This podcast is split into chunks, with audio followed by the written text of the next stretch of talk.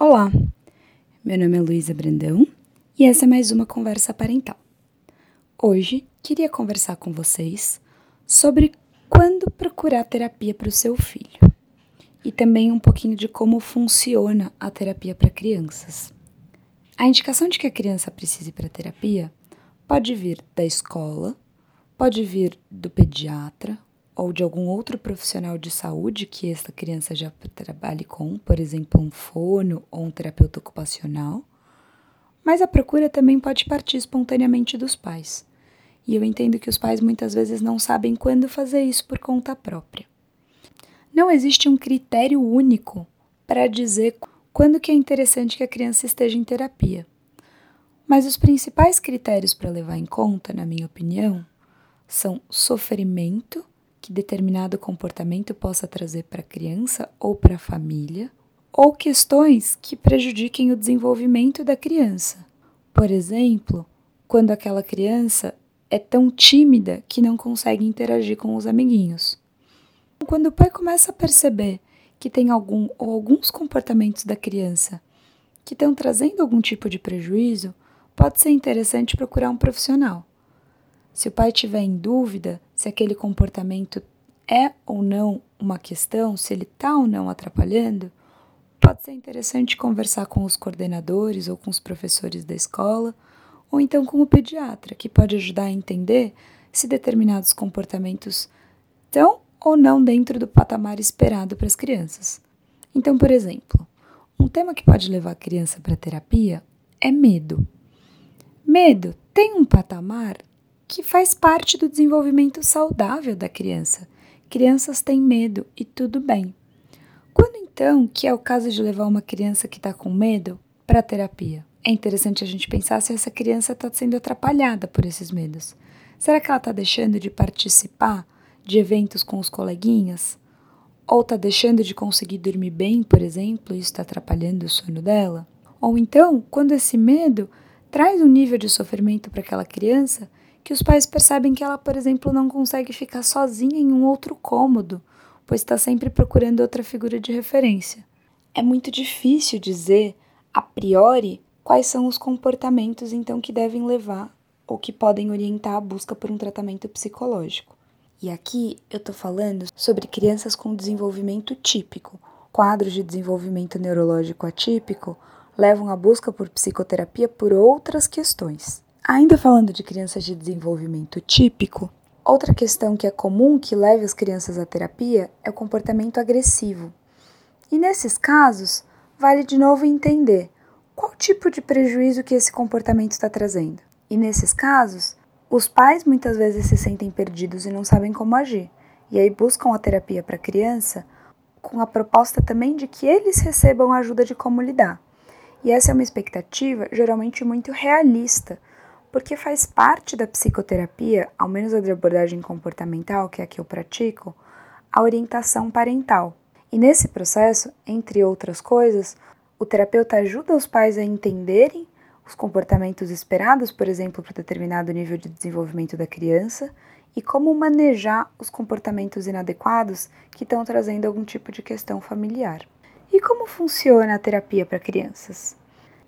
A terapia de crianças ela é bem diferente da terapia de adultos.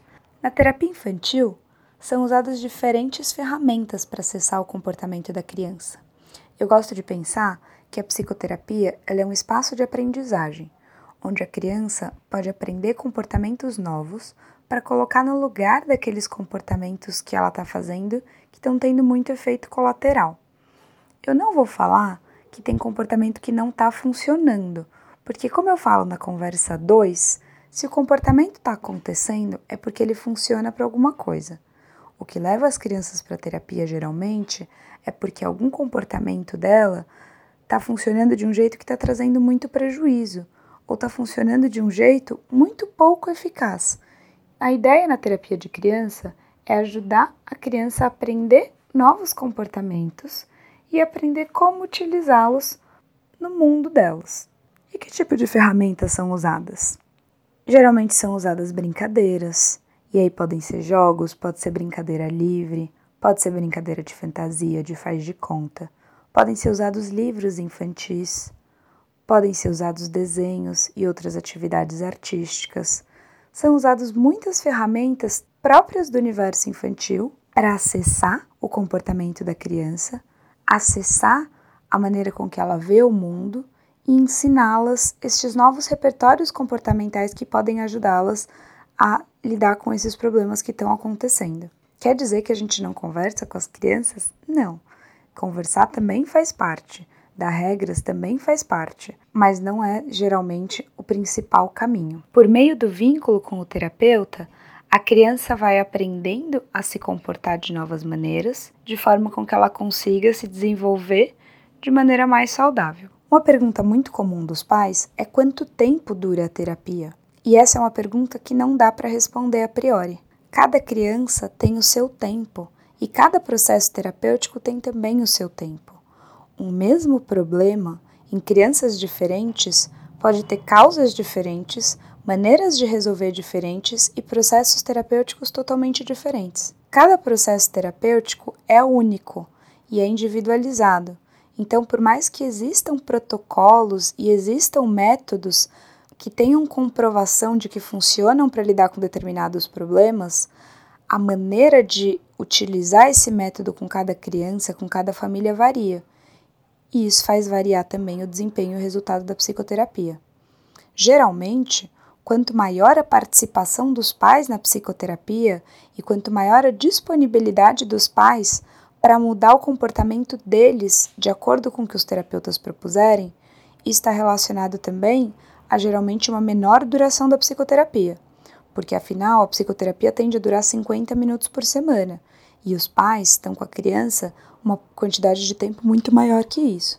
Então, se os pais conseguem mudar o ambiente da criança em casa também, isso aumenta as chances de que essa psicoterapia seja mais eficaz. Se você tiver na dúvida se o comportamento do seu filho pode estar trazendo algum tipo de prejuízo para ele ou para o desenvolvimento dele, Conversa com a tua escola, conversa com o teu médico, eles podem te ajudar a pensar se a psicoterapia pode ser um bom caminho. E na dúvida também, procure indicações de psicoterapeutas com mães amigas, ou com os teus médicos, ou com a tua escola, e às vezes vai para bater um papo. Conversa mesmo com o psicólogo pode ajudar você a entender se algum comportamento da criança que está te deixando preocupado pode ser uma questão que a terapia pode ajudar a resolver. Geralmente, quanto mais cedo a gente pega o comportamento de questão, mais rápido a gente consegue resolvê-lo. Nesse sentido, é melhor pegar um probleminha que está no começo e levar para terapia para resolver do que esperar aquilo consolidar e virar uma questão maior, que às vezes quando essa criança se tornar adolescente,